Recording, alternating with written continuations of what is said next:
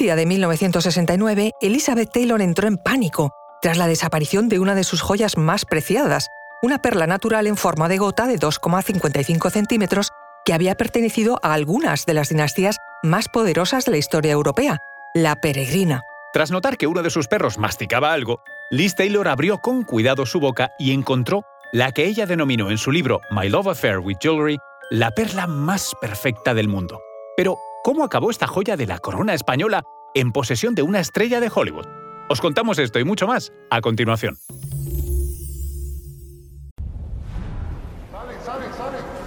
Conoce mejor al equipo que protege nuestras costas. Alerta en el mar, el jueves a las 10 un nuevo episodio en National Geographic.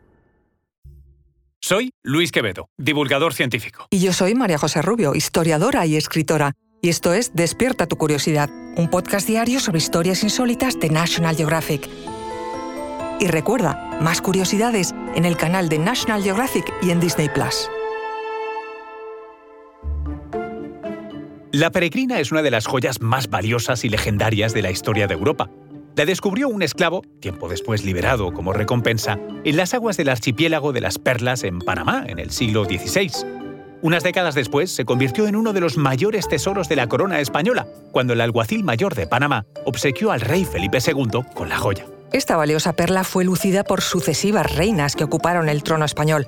Margarita de Austria, Isabel de Borbón o María Luisa de Parma portaron la peregrina y se hicieron retratar con ella en magníficos retratos de corte. Diego Velázquez fue uno de los pintores de cámara que tuvo el privilegio de pintar la peregrina varias veces, prendida siempre en la ropa de sus regios retratados.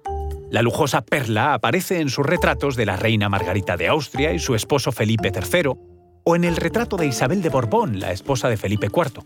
La peregrina es una de esas joyas con tanto valor simbólico e histórico que en su momento los reyes se encargaban de conservar y pasar a las siguientes generaciones.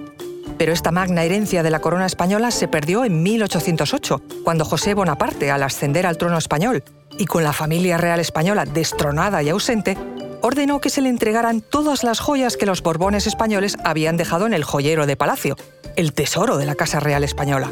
Inicialmente, la perla fue recibida por Julia Clary, esposa de Bonaparte, que la escondió en Francia ya que ella nunca llegó a pisar España. Pero tras la pérdida del trono español y la posterior separación matrimonial de la pareja, José Bonaparte se llevó la joya con él hasta Estados Unidos, donde residió exiliado hasta casi el final de su vida.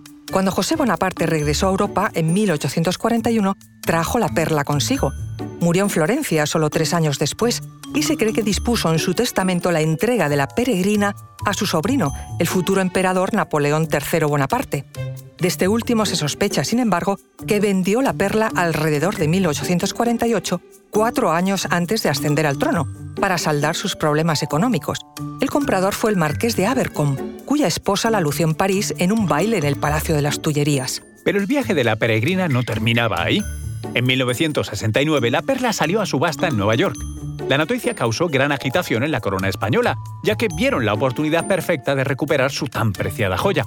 Intentaron entorpecer la venta, afirmando que se trataba de una réplica y que los Borbones españoles estaban en posesión de la auténtica peregrina. Sin embargo, a pesar de los intentos de la Casa Real por recuperar la joya, no consiguieron devolver la peregrina a España, pues su oferta de 20.000 dólares resultó insuficiente frente a la de 37.000 hecha por el actor Richard Barton, amante de Elizabeth Taylor. Tras la subasta, Luis Martínez de Irujo, duque de Alba y jefe de la Casa de la Reina Victoria Eugenia, negó la autenticidad de la perla subastada en nombre de la Casa Real Española. Para argumentar su postura, mostró otra pieza que pretendía ser la auténtica, la misma que el rey Alfonso XIII había regalado a Victoria Eugenia en 1906 con motivo de su boda.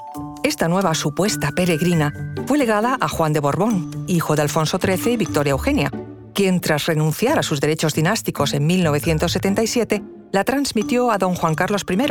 De hecho, ha sido lucida por la reina Sofía en varias ocasiones. Mientras tanto, la otra verdadera peregrina, la que poseía Liz Taylor, fue ganando valor simbólico y económico. Tras lucirla en la película Ana de los Mil Días en 1969 y su incrustación en un collar de rubíes y diamantes diseñado por Cartier, la perla alcanzó un valor incalculable y hasta mareante.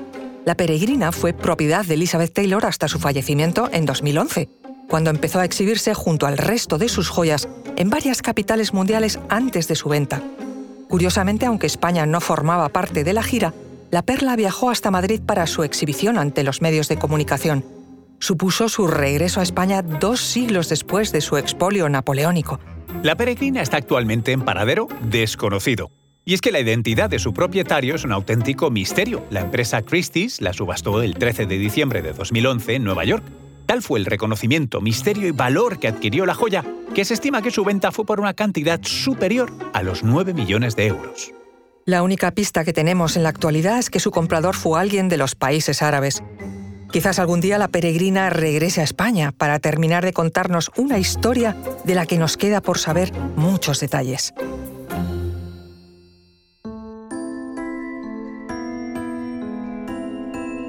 Recuerda que Despierta tu Curiosidad es un podcast diario sobre historias insólitas de National Geographic.